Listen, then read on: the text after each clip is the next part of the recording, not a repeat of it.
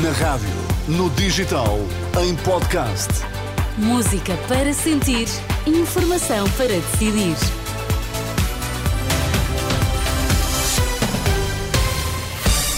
Seja bem-vindo, uma ótima quinta-feira. Olá, Sérgio Costa. Bom dia. Bom dia. Nesta manhã, o que é que marca a atualidade? Protestos dos polícias são imprevisíveis. Sindicato alerta que setor atingiu linha vermelha. Não passa de hoje. Se não houver acordo, os bombeiros começam a cobrar por macas retidas nos hospitais. E no desporto nesta manhã, João Fonseca, bom dia. Ana, bom dia. André Vilas Boas enche a alfândega do Porto e mostra-se preparado para combater, segundo diz, o medo instalado no clube. Aqui estamos consigo, somos a Renascença. São as notícias das sete. Vamos lá. A edição é de Sérgio Costa. Os polícias atingiram o limite, atingiram a linha vermelha e é imprevisível o que pode acontecer. Alerta do presidente do Sindicato Nacional da Polícia. Em entrevista à Renascença e Jornal Público, Armando Ferreira acrescenta que os sindicatos não controlam os movimentos inorgânicos e admite estar preocupado com a segurança pública e com eventuais protestos espontâneos em período eleitoral. Sei que o descontentamento é elevado e também sei que há movimentos inorgânicos que têm outros pensamentos.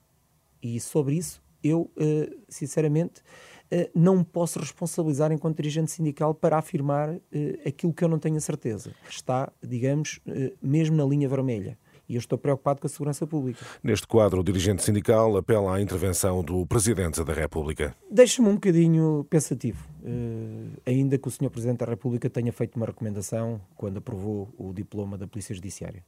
Mas eu julgo que o Sr. Presidente da República, que é uma pessoa também de causas, uh, daria um bom sinal se já tivesse ido visitar os polícias que estão no Parlamento. Excertos da entrevista a Armando Ferreira, do Sindicato Nacional de Polícia, ao programa Hora da Verdade, da Renascença e Jornal Público, declarações disponíveis em rr.pt e para ouvir na íntegra depois das 11 da noite.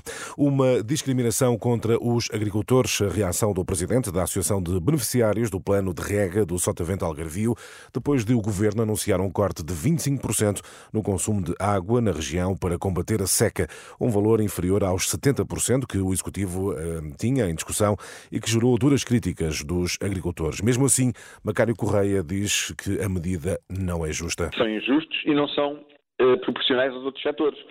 Se temos menos água, então cortava-se igual para todos, desde que salvaguarda água para beber. As críticas de Macário Correia, já no setor urbano, que engloba o turismo e o consumo doméstico, a redução vai ser de cerca de 15%. O plano para combater a seca no Algarve foi apresentado nas últimas horas pelo ministro Duarte eh, Cordeiro. Portugal é o país onde há mais crianças institucionalizadas entre 42 estados da Europa e Ásia Central. De acordo com o relatório da Unicef, 95% das crianças acolhidas no âmbito do sistema de promoção e proteção no país encontram-se em acolhimento residencial. A realidade portuguesa segue a tendência da Europa Central, onde se registra a maior taxa de menores nestas unidades de acolhimento, quase o triplo da média mundial. Para a Unicef, a explicação estará em parte no aumento, nos últimos anos, de jovens não acompanhados que procuram asilo no eh, continente eh, europeu. O Estado pode ter de pagar mais de 230 milhões de euros pelo projeto do TGV lançado em 2010 pelo governo de José Sócrates. Em causa está o processo judicial ganho pelo consórcio ao qual foi atribuída a concessão para o troço Poceirão-Caia. O projeto de alta velocidade, lançado pelo governo de José Sócrates, foi cancelado durante a intervenção da Troika e em 2016 o Estado português foi condenado a pagar cerca de 150 milhões de indenização. Esta quinta-feira, o Jornal de Negócios revela que, nesta altura, com o acréscimo de juros, a dívida ultrapassa os 230 eh, milhões. Tempo agora para as notícias do desporto. João Fonseca, André Vilas Boas apresenta-se como candidato da mudança no Futebol Clube do Porto. Caras e caros sócios, adeptos e simpatizantes do Futebol Clube do Porto, aqui presentes, caras amigas e caros amigos, sou candidato à presidência do Futebol Clube do Porto. Foi assim ontem à noite, cerca de 700 pessoas marcaram presença na Alfândega do Porto para ouvirem o novo candidato anunciar ao que vem. Apresento esta candidatura com coragem, de querer cortar com o status quo existente, onde impera o medo e onde ninguém se pode exprimir livremente, dizer o que pensa, sem ser ameaçado ou sem ser censurado.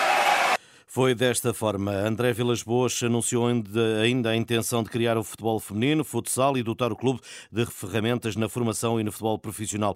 Muito aplaudido, Vilas Boas é candidato oficialmente e junta-se a Nuno Lobo esta noite em Fanzers. Pinto da Costa deve participar no jantar organizado pela Comissão de Apoio à sua recandidatura a eleições no Porto em abril. João Fonseca e as notícias do desporto.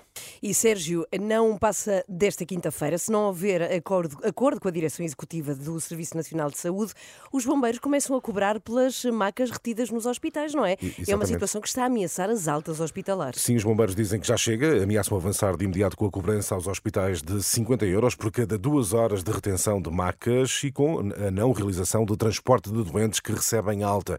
Na reunião de há uma semana, a decisão foi suspensa, mas tudo pode mudar já hoje. À Renascença, o presidente da Liga dos Bombeiros, António Nunes, diz que não há nesta altura qualquer horizonte de eh, compromisso. Nós não temos até agora nenhum compromisso de que este problema eh, eh, não se vai agravar ou que se irá resolver e que não é recorrente. Sendo certo que nós fomos completamente transparentes a dizer que as associações humanitárias estão a ter custos adicionais que são absolutamente insuportáveis e que não podem continuar a ser cofinanciadoras do Sistema Integrado de Emergência Médica, que isso é uma competência que tem o INEM e tem o Ministério da Saúde e que, por isso, os bombeiros têm que ser ressarcidos das despesas com acréscimo quando estas situações ocorrem. Daí que, caso não seja possível um entendimento, esta quinta-feira poderá estar em causa a realização de altas hospitalares. A Liga dos Bombeiros reúne com a direção executiva do SNS e também com o INEM.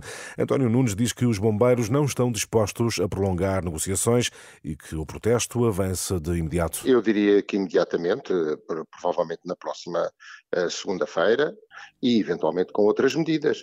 Portanto, se não houver um entendimento esta quinta-feira, eh, da parte da Liga dos Bombeiros, é o fim de linha para as negociações? Eh, ou, é, ou ainda é o último dia. Nós andamos a, a alertar para esta situação desde outubro do ano passado. Já chega. A partir daí, as medidas serão sempre mais gravosas e não eh, vamos recuar e, portanto, a primeira será essa, a segunda poderá ser esta de eh, não se proceder às altas hospitalares. E no dia em que os bombeiros não fizerem as altas hospitalares, ao final do segundo dia tudo se vai resolver.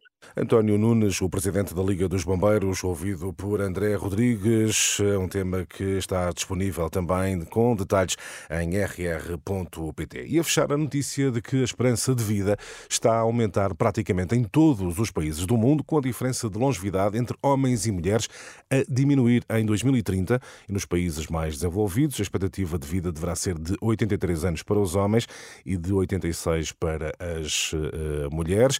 Duramos cada vez mais, uh, Ana, e os homens cada vez uh, duram tanto tempo como as, como as mulheres. As mulheres porque, é porque, a diferença antes era superior, era não é? superior agora ficará em cerca de 3 anos, 83 para os homens, 86 para as mulheres. Até aqui começa a haver alguma igualdade. É verdade. Até aqui é verdade. Até já, Até Sérgio. Já. 7 horas 8 minutos. Vamos espreitar o trânsito